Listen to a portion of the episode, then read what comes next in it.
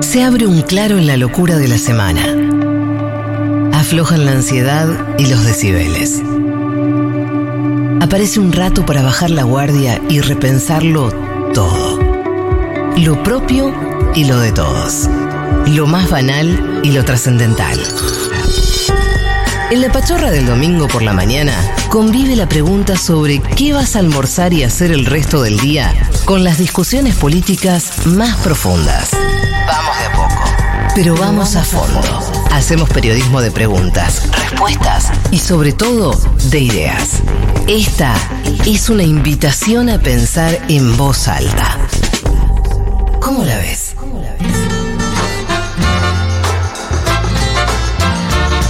Bienvenidas, bienvenidos. Arranca como la ves. Estamos hasta el mediodía con Leandro Renú. ¿Qué haces, Leandro? ¿Cómo va? Hola chicos, buen día, ¿cómo andan? Con Florencia Barragán. ¿Qué hace, Flor? ¿Cómo andan? Muy buenos días. Bien, que estuvieron acá este, bancando la parada la semana pasada. Yo estuve de vacaciones. En especial Leandro Renú, ¿no? Hay que hacer un reconocimiento, Sí, Flor. sí. Vos podés decirme, bancaste la parada a medias. A medias. Tipo 10 y media. En un momento la voz de Flor salió del aire eh, por un inconveniente de salud.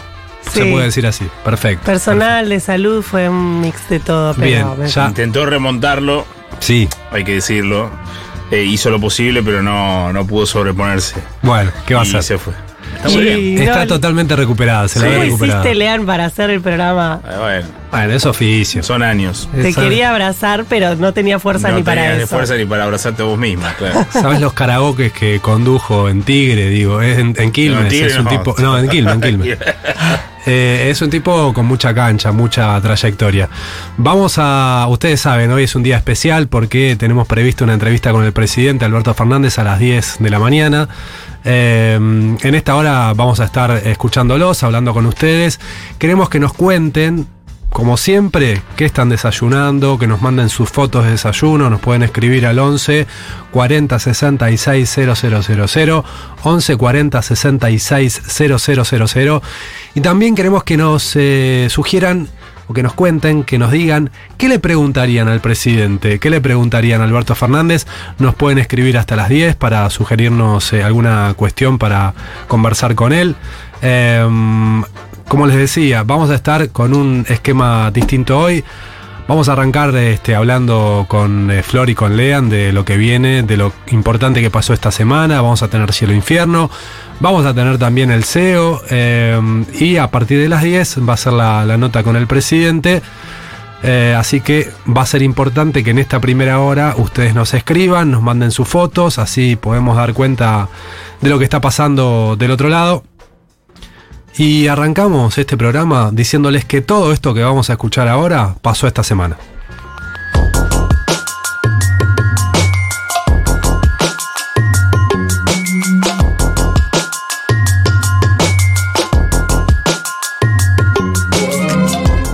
Traigo una opinión respecto de las primarias o de cómo funcionan las primarias desde hace mucho tiempo que es pública.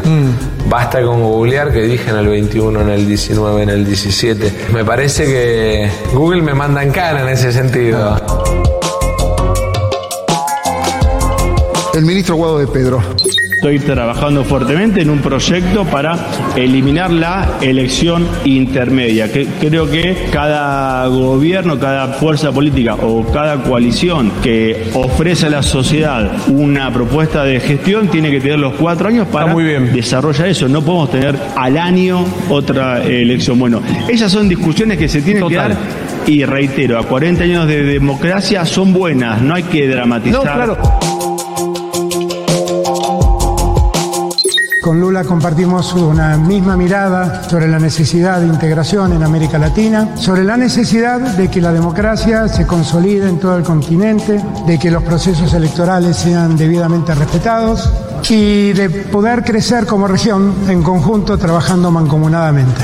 Me dio la gran alegría de contarme que la primera visita que va a hacer va a ser a Argentina. Me dijo también que nos iba a visitar antes de asumir y él sabe que Argentina es su casa.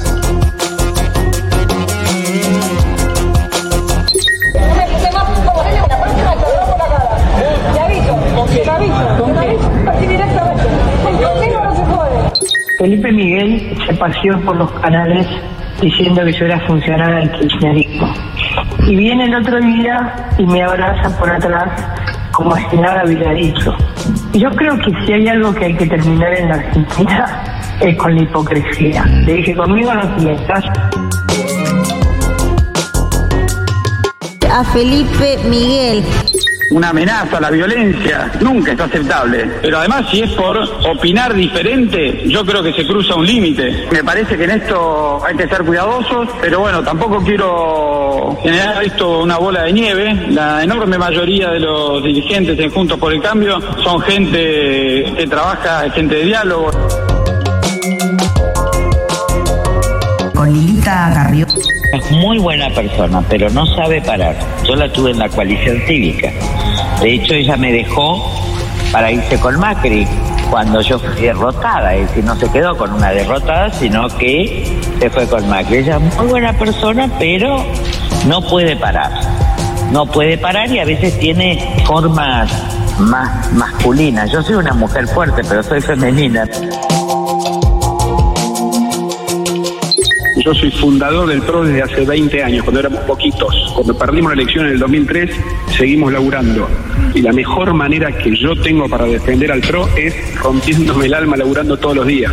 Esa es mi mejor colaboración. Que la reta discuta conmigo, no que me mande soldaditos a hablar. No me van a correr.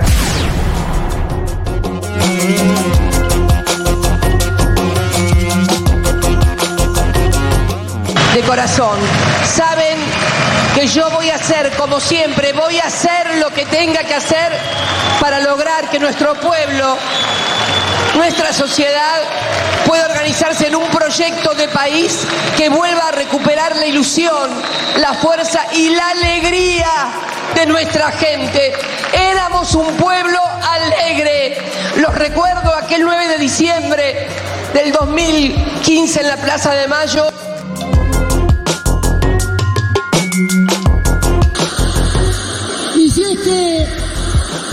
Y si es que existen diferencias entre nosotros, porque pueden existir, ¿por qué vamos a pensar que entre nosotros tiene que haber una lógica única, un discurso único? ¿Por qué va a ser eso? Si existen diferencias, saldemos las diferencias. Miren, recién Evo contaba cuál era el lema de la constitución que permitió convertir a Bolivia en un Estado plurinacional, que es perfectamente aplicable a nosotros. Unidad en la diversidad para enfrentar a la adversidad. La adversidad se llama derecha, compañeros. Entendámoslo de una vez por todas. La adversidad no está entre nosotros, la, adversidad está enfrente, compañeros y compañeras.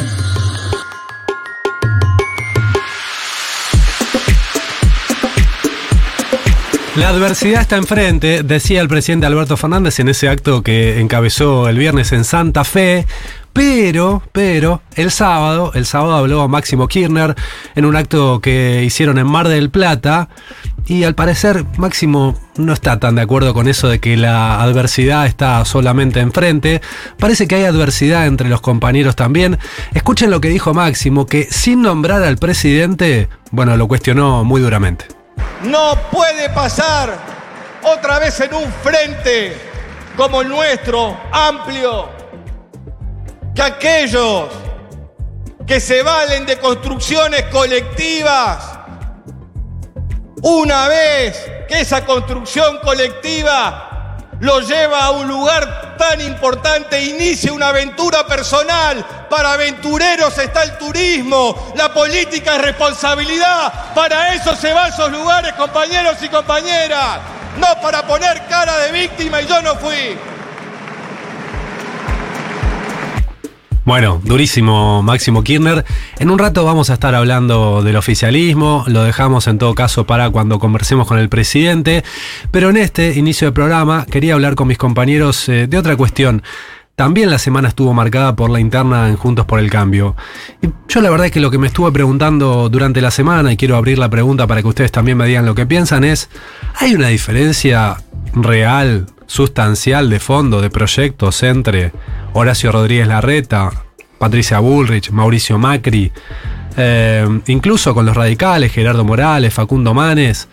Bueno, al menos no, no está tan clara, porque no pasa porque alguien diga quiero eh, privatizar aerolíneas o no. Salió Gerardo Morales a decir que él no, no, no tiene en sus planes privatizar aerolíneas. Sí es el discurso de Macri, sí es el discurso de Patricia Bullrich. Horacio Rodríguez Larreta ahí juega al misterio, prefiere no decir nada para, eh, en todo caso, hablarle a un público más amplio. Yo la verdad veo sí algunas diferencias. No creo que sea lo mismo un gobierno de Bullrich que de Horacio Rodríguez Larreta, pero porque me parece que el contexto les impide, les impediría ir hacia un plan de desregulación total, eh, ir hacia un plan como plantea Patricia Bullrich, este, de reducción al día uno del déficit fiscal eh, o de lograr el equilibrio fiscal, porque cuando hablamos de desregulación, la desregulación que llevó adelante eh, en su momento Carlos Menem, o incluso la desregulación de Mauricio Macri que le permitió, o que tuvo entre sus herramientas el levantamiento del cepo poco después de asumir, días después de asumir, eh, implica sostener esa decisión con endeudamiento. ¿Qué capacidad tiene hoy la Argentina de volver a endeudarse? ¿Puede la Argentina ir y decirle al fondo, bancame otro endeudamiento, como en su momento hizo Mauricio Macri con Donald Trump? Digo, con Donald Trump porque en ese momento era el presidente de los Estados Unidos, era el que estaba bancando o el que tenía más peso en el FMI y el que permitió que este, el fondo le, le entregara ese préstamo que fue el más grande de la historia del organismo a favor de la Argentina. Y les voy a preguntar a ustedes, Lean, ¿cómo la ves? ¿Tiene, ¿Hay diferencias de fondo entre los distintos proyectos de la oposición? Bueno, a ver, diferencias sobre cómo ejercer el poder una vez que, que alguno de esos gane o pueda tener la chance de ganar, yo las veo, digamos, sobre todo en, eh, en la reta, en la, en la relación con dos, dos sectores, los medios, los sindicatos, ahí, pero al fin y al cabo son, son matices sobre, sobre el mismo perfil conservador, digamos, son matices de la radicalización. Em, Pero vos decís, me- por ejemplo, que un gobierno de la reta sería en lo económico muy distinto a esta No, no, receta pero que vos no me preguntaste en lo económico, vos me preguntaste en general. Si querés te hablo de lo económico en particular, ¿no? Sí. No, no, claramente sería no. Sería más, yo creo que sería diferente en lo político, no en lo económico. Ok. Eh, lo que pasa que, bueno, eh, también hay que ver si, en el caso de que la reta tenga la posibilidad de gobernar, tensaría tanto la cuerda con algunos proyectos eh, po- eh, polémicos, por ejemplo, la privatización de empresas públicas. Sí. Yo no sé, digamos, una cosa es pelear con la espalda del macrismo y otra cosa es con una especie de fuerza de centro derecho. De Ahora, derecha en lo económico, en lo económico, ¿te parece que puede, haber mucha diferencia entre la reta, un gobierno de la reta, y lo que está haciendo en este momento el gobierno de Alberto con este Massa como ministro de Economía? Sí, que en definitiva es seguir el programa del fondo. Bueno, eso lo podemos discutir. Yo no, no, no, no, no creo que sea dire- directamente eso, pero sí, claramente hay diferencias. Sí, hay diferencias. Y a ver, hay una diferencia que me parece que es central que incluso explica esta Argentina a dos velocidades. Eh, en, su- en su momento lo escribió Sayat y me parece que ahí hizo, hizo centro en algo interesante que es cómo se explica el, el- que, que en Argentina todavía es un polo de consumo tan importante. Bueno, se explica con la recuperación del salario. Básicamente, ¿cuál es la gran diferencia? ¿Ahora que tiene? recuperamos el salario? Sí, claramente. A ver, ¿cuál, Los cuál es la diferencia? ¿no? Los trabajadores por digo- se acompañan. Espera que termine la idea. Yo lo que digo es, ¿cuál es la diferencia de el- la última parte del gobierno de Macri y Sí. este gobierno? Sí. O sea, si el de Macri tenía La, la 60%... activi- la actividad económica, no la Bueno. recuperación del salario. Está bien, pero van las dos cosas a la mano. Lo que digo es, la diferencia es, ¿por qué, se, por qué hay más consumo ahora Sí. en un escenario de 100% de inflación y había muchísimo menos cuando la inflación era del 40%? Porque hay más actividad y más laburo. Distinto a eso Hay es más a trabajo la recuperación del salario. Y la. No, pero pará. La recuperación del salario formal también se dio en el informal. No se dio porcentualmente para ganarle en términos reales a la inflación.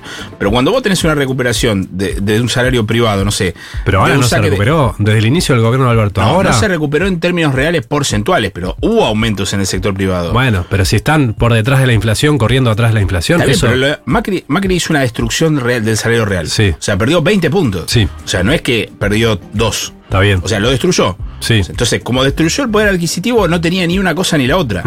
Acá lo que tenés es que la, la gente que tiene cierta recuperación del salario la gasta en lo que tiene. O sea, el que recupera formal y tiene la posibilidad de hacer un gasto mayor lo hace y el otro va al supermercado. O sea, esa es la única variable. Y, y de nuevo, a mí me parece que eh, la, la política económica se mide también por las relaciones políticas dentro de la política económica. Este gobierno no tiene una negación de los, de los sindicatos, no Mm, tiene claramente. una política que no se, o al menos no intenta preocuparse por lo que menos tienen, después si es Sí. exitoso o no.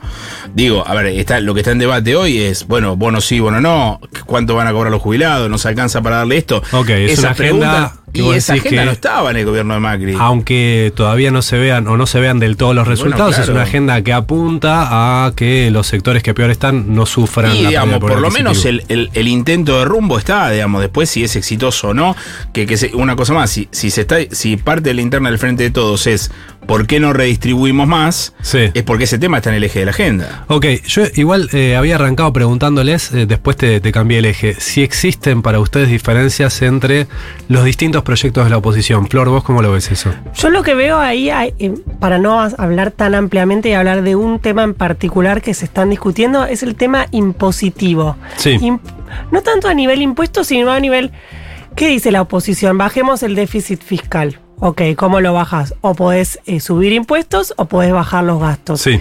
Ese creo que es el debate de qué hacer con eso. Y veo un sector más cercano a, a Macri o a Patricia Bullrich, decir, cortemos con todos los gastos, Sí. hasta ir con cosas de fondo, como por ejemplo subir la edad jubilatoria, Sí. ir por ese tipo de, de cuestiones más polémicas, si se quieren, ni hablar de las empresas públicas. Y a la reta y al radicalismo no la ves, no los ves en eso.